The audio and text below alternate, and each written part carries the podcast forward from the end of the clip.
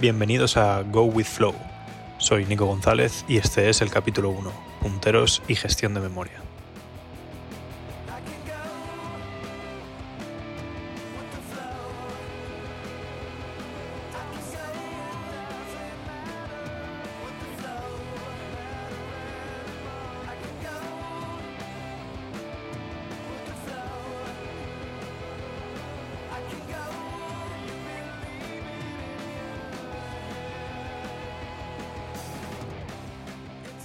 Un saludo muy fuerte a todos.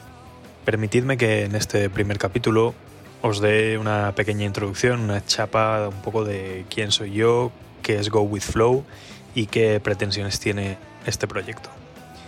yo soy Nico González, soy ingeniero informático especializado en backend y llevo especializado concretamente en Go desde 2017. Go es un lenguaje bastante peculiar, cuya característica principal, y está en su filosofía de cuando fue diseñado, es la sencillez. Esto es un poco lo que ha facilitado el escenario en el cual nos encontramos actualmente, y es que Go es un lenguaje que está siendo adoptado por muchas empresas como el lenguaje al cual migrar su legacy. Esto hace que haya muchos programadores que empiezan a utilizar Go como requisitos del proyecto o de la empresa, pero que son gente que tiene otro background. Pues yo mismo cuando empecé a usar Go en el ámbito laboral venía de un background de .NET. Entonces, al ser el lenguaje bastante sencillo, es un lenguaje que es fácil de adoptar por los programadores. No tenemos que estudiarnos frameworks gigantescos como podría pasarnos en .NET, Java o incluso en Python, sino que obtenemos resultados de forma muy sencilla y casi inmediata. Lo único que necesitamos para programar bien en Go es conocer un poco sus entrañas y un poco las buenas prácticas que tiene. Por tanto, es un lenguaje que es muy sencillo empezar con él, pero que hay que fluir un poco para usarlo de manera adecuada. De ahí un poco también el, el nombre del podcast de Go with Flow. Entonces, a lo largo de mis andanzas, como backend especializado en Go, me he encontrado este escenario múltiples veces y como tal, pues me he encontrado con gente que sabía bastante más Go y gente que no sabía Go y que lo estaba adoptando por, la, por el nuevo rumbo tecnológico que estaba adoptando el proyecto o la empresa. Y me he encontrado repetidamente este factor de gente que lo estaba utilizando, lo sabía utilizar porque es muy sencillo, pero que en las entrañas y en las buenas prácticas no conseguía entrar. Y eso es porque, como decía al principio, es un lenguaje bastante particular.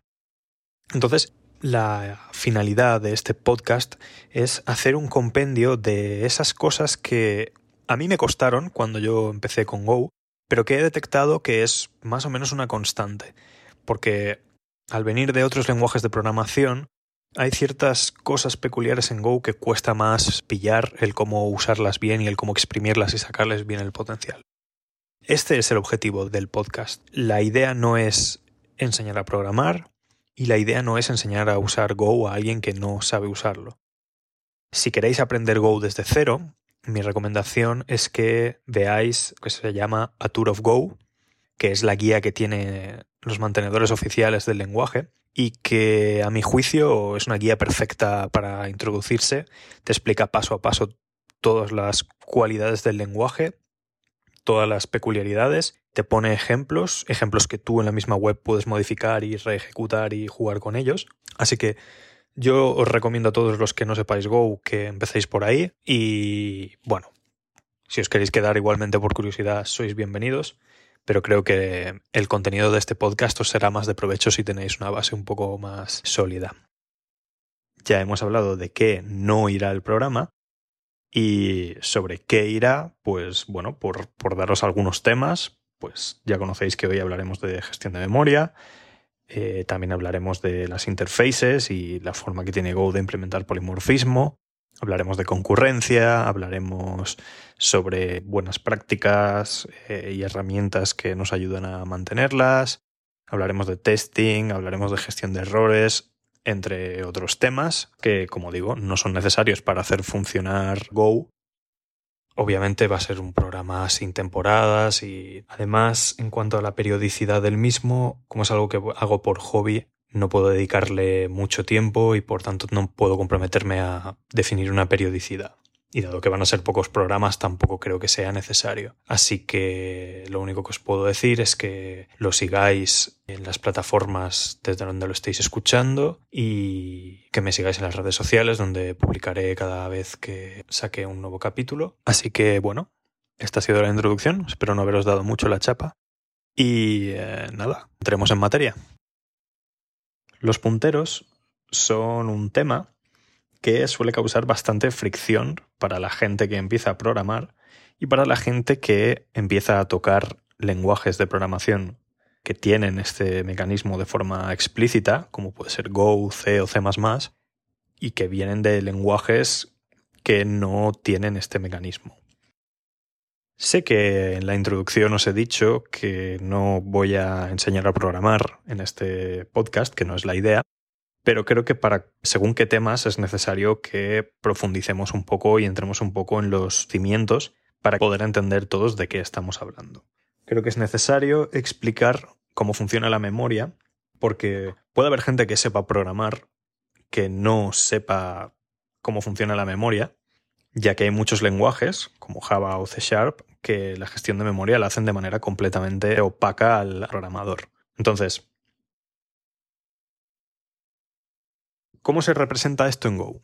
Esto es lo que conoceréis como el operador asterisco y también tenemos su contrapuesto que es el ampersand. Puede parecer a lo mejor para algunos un tema muy trivial, pero para gente que no está acostumbrada al uso explícito de punteros, el operador ampersand y el operador asterisco a veces son un poco confusos. Entonces, por aclararlo ya, cuando nosotros utilizamos el operador asterisco, lo que estamos diciendo es dame el valor que hay contenido por la posición de memoria contenida en esta variable. Es decir, esta variable, por ejemplo, si ponemos asterisco i, lo que estamos suponiendo es que i es un puntero y contiene una dirección de memoria.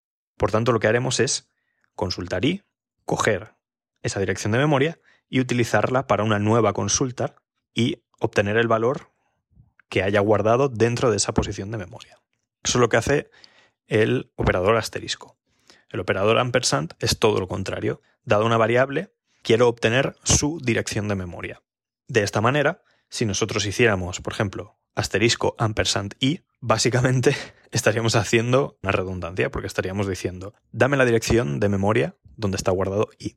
Y con el asterisco que va previo al ampersand i, estaríamos diciendo, dame el valor contenido en la posición de memoria en la que está guardada i. Es decir, dame su valor. Espero que con el ejemplo, con los ejemplos y con la explicación un poco más detallada haya quedado claro. Y por tanto, nada, cuando hacemos referencia a una variable poniendo el asterisco delante, estamos refiriéndonos a dame lo que haya apuntado por la posición de memoria guardada en esta variable y cuando utilizamos el ampersand estamos diciendo dame la dirección de memoria de esta variable.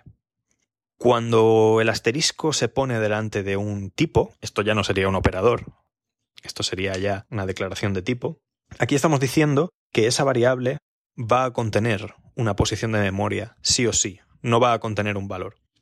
Ahora que ya entendemos qué operaciones nos brinda Go de cara a los punteros y a la gestión de memoria, cabría evaluar qué es mejor, si usar un puntero o si usar valores, en qué situaciones nos compensa más usar valores o usar punteros. Y para hacer esto, me gustaría hacer otra aclaración de arquitectura. Esta no es tan hardware como la previa, pero de nuevo creo que es algo que se puede programar perfectamente sin conocerlo y creo que puede haber gente que no lo conozca, que es el tema del heap y del stack. Un poco de cómo funciona la gestión de memoria cuando programamos. Tened en cuenta que esto que vamos a explicar ahora es prácticamente cultura general. Puede aplicarse a prácticamente cualquier lenguaje imperativo, si no en todos. La memoria generada en un programa se divide básicamente en dos bloques, lo que se conoce como el stack y lo que se conoce como heap. El stack efectivamente es una estructura de datos de tipo pila, como su propio nombre indica. El heap no tiene tanto que ver con la estructura de datos homónima que es el heap tiene, un funcionamiento diferente. Así pues, hablemos más en profundidad sobre estos dos bloques de memoria. Empecemos hablando por el stack, que es el más sencillo de comprender, pero para ello necesito explicar primero el concepto de vida de las variables y de contexto de ejecución. Básicamente, una variable decimos que está viva si puede ser referenciada dentro de un determinado contexto. El ejemplo más fácil que os puedo dar para ilustrar estos dos conceptos es, imaginemos una función. Cuando esta función es llamada, hay un contexto nuevo que se refiere a esa función. Dentro de esa función pueden declararse variables nuevas que van a ser locales a esa función, es decir, que solo pueden ser referenciadas dentro de la función. Realmente, lo que decimos cuando estamos haciendo esta afirmación es que esa variable solo va a estar viva durante el contexto de la ejecución de esa función. Los contextos varían en función de cada lenguaje, es decir, cada lenguaje puede tener su propio concepto de qué es un contexto nuevo y qué no. En el caso de Go, hay que tener en cuenta que no solo las funciones representan un contexto nuevo, evidentemente también los packages son contextos diferentes, pero también los ifs y los fors. Es decir, si nosotros declaramos variables nuevas dentro de un if o de un for, esa variable solo va a poder referenciarse dentro de ese if o dentro de ese for, y no fuera del mismo, aunque sea dentro de la misma función. Dicho en términos de los dos conceptos que se introducía, una variable definida dentro de un if solo va a estar viva durante el contexto de ejecución de ese if. El tema del contexto es algo que podéis comprobar, pues vuestro compilador, al menos en Go, el compilador os lo va a decir, porque estaréis referenciando una variable que no existe dentro de ese contexto. Si, si, esa variable sí que la podéis referenciar, significa que esa variable está viva dentro de ese contexto. Entonces, ¿a qué viene todo esto? Cada vez que la ejecución entra en un contexto nuevo, lo que se hace es que se genera una nueva entrada en la pila. Bueno, por si alguien no lo sabe, una pila es una estructura de datos LIFO, es decir, last in, first out, de tal manera que cada vez que se añade una entrada se va apilando sobre la última, de manera que la más fresca es la que está encima de la pila. Pues cuando entramos en un contexto nuevo de ejecución, se genera una entrada en esta pila que contiene un espacio de memoria aproximado, calculado, con referencia a las variables que se generan en ese contexto. Por ejemplo, el contexto más sencillo sería un if. Si dentro de ese if se generan variables nuevas, por ejemplo, supongamos que se genera un entero, pues entonces al entrar en ese if se generará un bloque nuevo en la pila con la memoria para ese int que se declara en el if. ¿Por qué se hace así? Porque luego es tan sencillo como en el momento en el que se acaba el if, que será el elemento más fresco, el último contexto en el que hemos estado, simplemente se elimina esa entrada a la pila y todas las variables locales que se han generado ahí dentro se borran de la memoria y ya está. Queda automáticamente limpio. En el caso de contextos más complejos, como por ejemplo las funciones, una función recibe unos argumentos de entrada que pueden ser punteros o pueden ser valores. De momento vemos el caso de los punteros. Si son valores, lo que va a pasar es que simplemente se va a generar una nueva copia de esos valores de entrada dentro de lo que sería esa entrada en la pila. Es decir, supongamos una función que recibe un entero y dentro declara un entero y un booleano.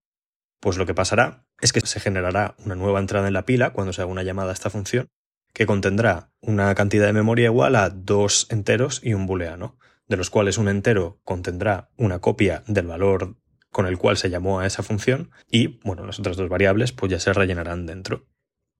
Si la función devuelve valores, pues simplemente esos valores van a ser almacenados en la entrada de pila previa a esa llamada, es decir, a su contexto inmediatamente superior.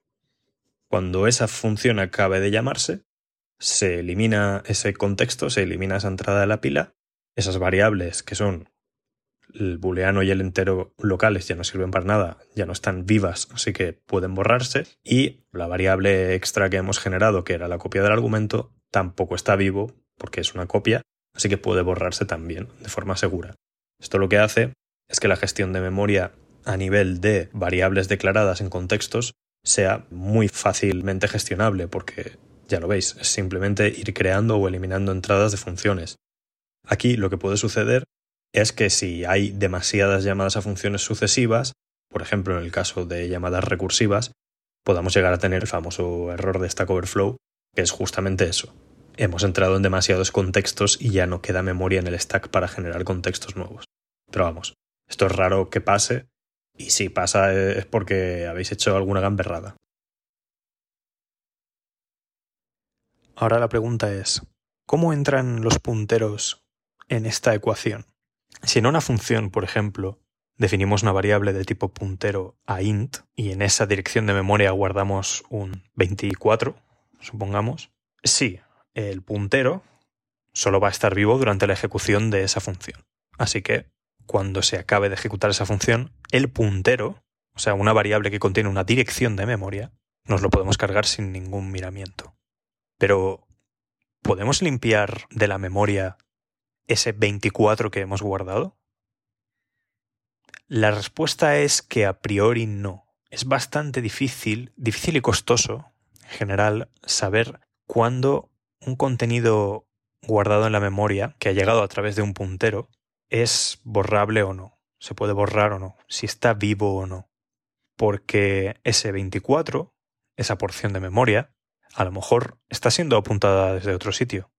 A lo mejor el puntero que lleva a 24 incluso ha llegado como argumento de la función o a lo mejor lo estamos devolviendo, y por tanto, aunque esa variable puntero vaya a ser borrada en ese contexto de ejecución, el contexto de ejecución en el cual se realizó la llamada a nuestra función recibirá un puntero apuntando a esa dirección de memoria.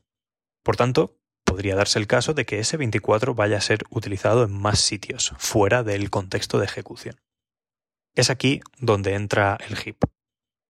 La memoria que está guardada en el heap digamos de una manera muy reduccionista que es poco probable que vaya a ser liberada. Así como la del stack sabemos que en cuanto se acabe su contexto de ejecución va a ser liberada automáticamente, la del heap va a tener una vida bastante más larga.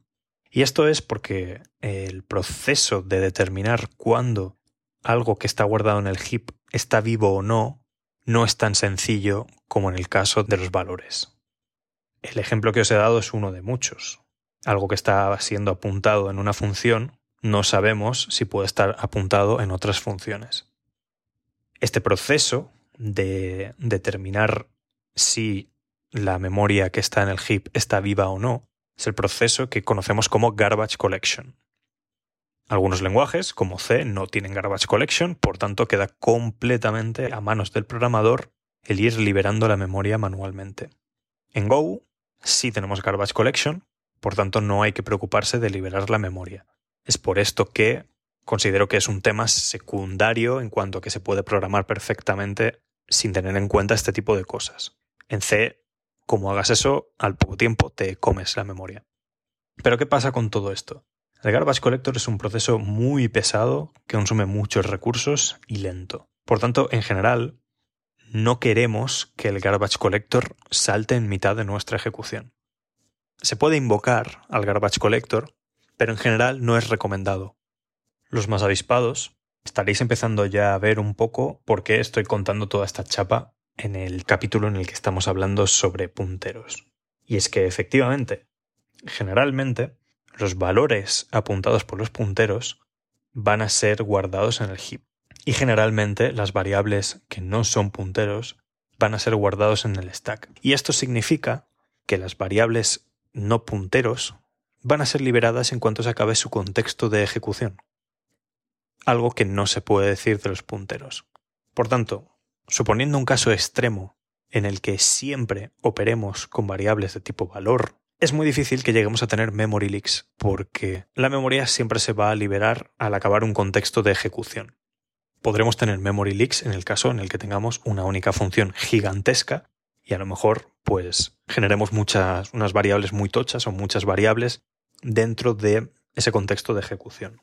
Pero generalmente es prácticamente imposible hacer memory leaks con valores. Un memory leak, para quien no conozca el concepto, es cuando detectamos una tendencia creciente en el consumo de memoria de nuestra aplicación. Es decir, lo normal es detectar una fluctuación hay veces que se consume más memoria, hay veces que se va liberando, por tanto la memoria que consume la aplicación va subiendo y bajando. Pero si la tendencia es ascendente, significa que hay cosas que se están quedando en la memoria que no se están liberando y que eventualmente, suponiendo que la aplicación ejecute durante un tiempo infinito, llegará a consumirse toda la memoria que tiene la máquina y por tanto la aplicación fallará. Sin embargo, con los punteros sí nos puede pasar. Si imagináramos el caso contrario, un programa en el que todas las variables son punteros, veríamos que sí, el stack va creciendo y decreciendo conforme cambian los contextos de ejecución, pero lo que crece infinitamente y rara vez decrece es el heap. Con lo cual, pues acabaríamos teniendo que llamar al garbage collector. Y tened en cuenta también que el garbage collector no es perfecto. Ya os comentaba que el proceso de determinar si algo que está en la memoria está vivo es complejo y puede que el garbage collector no sea capaz de determinar si una variable se puede liberar o no. Por tanto, ahí es donde podremos llegar a los memory leaks, a variables que el garbage collector considera que todavía son útiles, aunque nosotros no los vayamos a usar más, y entonces no los libere. Aquí viene un poco el trade-off en cómo utilizar punteros y cómo utilizar valores. Utilizar valores implica consumir más memoria en los contextos de ejecución, consumir más memoria en la pila. Implica hacer copias, porque si yo le paso un valor a una función, dentro de esa función se va a copiar ese valor. Si le paso un puntero, no. O sea, sí, se va a copiar, pero se va a copiar un puntero. Por ejemplo, si paso un struct con 28 campos, se van a copiar los 28 campos de nuevo dentro del stack. Si paso un puntero, pues se van a copiar los 8 bytes que representan el puntero, que representan la dirección de memoria. Eso es un poco el trade-off. Dicho esto, ahora que entendemos el contexto, ahora os doy un poco el resumen, las conclusiones y las guías básicas que yo creo que suelen ser útiles. Intentad utilizar siempre valores, variables de tipo valor, excepto en casos contados. Por ejemplo, supongamos el caso de singletons. Pues, por ejemplo, un cliente HTTP o un cliente de conexión a base de datos, etc. Singletons típicos pues, que se crean en el startup de, de la aplicación y que luego se van inyectando en los diferentes módulos y que son comunes entre todos los módulos del programa. Bueno, en esos casos es casi obligado usar puntero por varias razones. En primera, porque si vas a estar circulando una copia de una conexión por aquí y por allá, pues puedes hacer un destrozo. A nivel de memoria, desde luego, no es nada eficiente y luego que pueden pasar cosas raras. La idea de que sea un puntero es que todos los recursos que vayan a utilizar esa conexión, ese singleton, van a utilizar el mismo singleton, porque al ser un puntero van a acceder todos a la posición de memoria y lo van a modificar y lo van a consultar ahí mismo. Va a ser el mismo compartido entre todos los módulos. Ojo que esto también puede tener sus problemas en situaciones de concurrencia, etcétera, pero bueno, es el caso en el que yo más recomendaría usar punteros, en caso de los singletons. Sabed que los tipos complejos definidos en Go, véase slice, véase map, son punteros. Esto tenedlo en cuenta, si no lo sabéis, pues tenedlo muy en cuenta, porque si le pasáis un slice a una función, sabed que le estáis pasando un puntero y que por tanto si modificáis el slice dentro de la función, estáis modificando para también el caller. Hablaremos en más detalle de los tipos built-in de Go, pero bueno, esto una pincelada para que lo tengáis en cuenta. Bueno, pues hasta aquí el primer episodio de Go with Flow. Espero que os haya gustado he abierto un correo que es gowithflowpodcast.gmail.com donde podéis escribirme para todo tipo de cuestiones, desde dudas que hayan surgido con respecto al tema tratado, eh, sugerencias de mejora, que siempre cualquier crítica constructiva es más que bienvenida, qué temas os gustaría ver en futuros capítulos, en fin, cualquier cuestión que se os ocurra, vuestros comentarios siempre van a ser bienvenidos. Nos vemos en el próximo capítulo que irá sobre interfaces y polimorfismo. Muchas gracias por haber llegado hasta aquí.